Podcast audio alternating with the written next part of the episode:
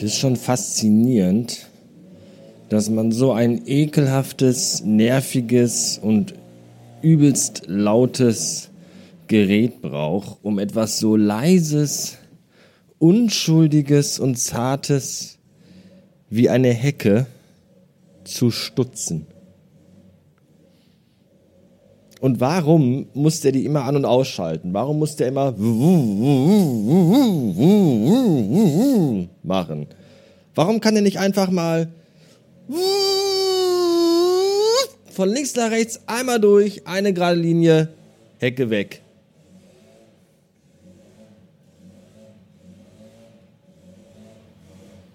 Genauso stellt man sich den Montagmorgen vor.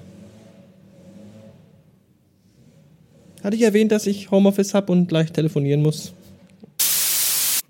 9.42 Uhr und äh, es werden noch Wetten angenommen bis circa 11 Uhr.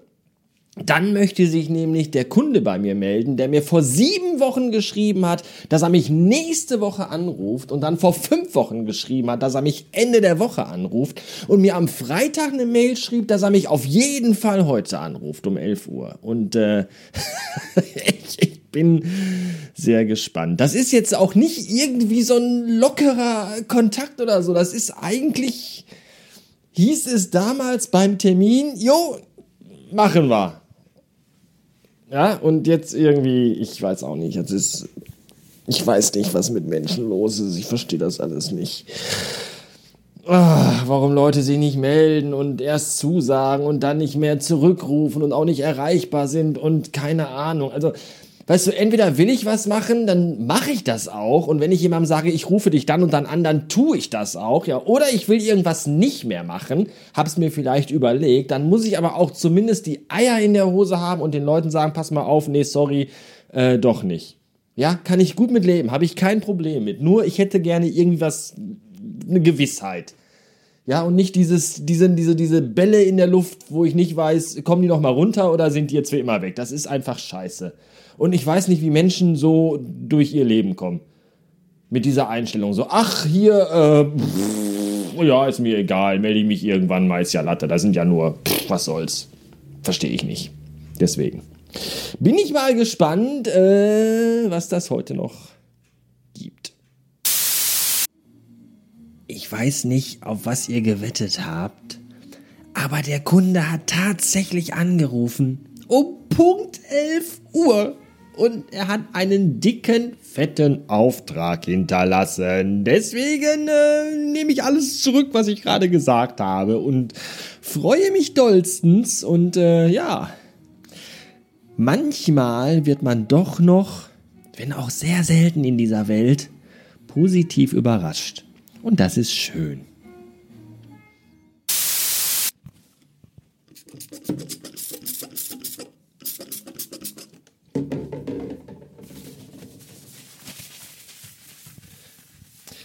Hast du eine Katze, dann hast du immer Kotze.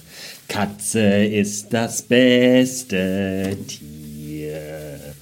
Und die Wohnung ist immer voll Kotze. Katzen haben die meisten Haare. Hast du eine Katze, dann hast du immer Kotze aus dem Katzenbauch. Sie kotzt es dir, wenn du es nicht erwartest auf den Badvorleger oder den Treppenteppich, Badvorleger, Treppenteppich, Badvorleger, Treppenteppich, Vorleger, Teppich, Vorleger, Teppich, Vorleger, Teppich oder auch aufs Sofa. Hast du eine Katze, dann hast du immer Kotze aus dem Katzenbauch. Und im nächsten Leben werde ich auch Katze, glaube ich. Ich glaube, es gibt kein anderes Lebewesen auf dem Planeten und auch hier in diesem Haushalt, dem so viel Scheiße, die es tut, äh, so einfach verziehen werde. Wenn du Katze bist, du kannst einfach den ganzen Tag in der Ecke liegen und schlafen, pisst ab und zu mal auf den Teppich oder kotzt auf den Küchentisch und abends wirst du einfach schön gekrault und kriegst lecker dein Fressen. Ja, Muko, Muko, Muko, du kleines, kuscheliges, flauschiges Tierchen, du. Irgendwas, äh, ach, irgendwas mache ich doch falsch. Wenn ich auch nur einen Bruchteil der Zuneigung bekommen würde, die diese Dachhasen hier in diesem Haushalt kriegen. Meine Fresse! Das wäre ich ein glücklicher Mensch. Aber nein. So. Kotze weg. ja, Katze. Da guckst du blöd, ne? Mhm. Ist auch schön, wenn du da auf dem Boden liegst und wischt und Kotze, warme Kotze, ja, so richtig klumpige, harte, noch warme Kotze, ja, die du wegwischen musst mit einem Küchentuch und dann sifft das durch und das, die Kotze läuft dir zwischen den Händen, durch die, rinnt dir durch die Finger. Dieser warme Glibber und die Katze sitzt daneben und guckt dich an und denkt so, Machst du das auch richtig? Das ist wirklich, das ist schön. Da hat man Spaß dran. Das mache ich gerne, ja. Da freue ich mich doch schon heute Abend wieder, wenn sie ins Bett gekrabbelt kommt und mich mit ihrem Fischkatzenfutteratem anatmet, dass ich ihr dann mal wieder in den Bauch kraulen darf. Toll. Katzen geben einem so viel zurück. So, so viel.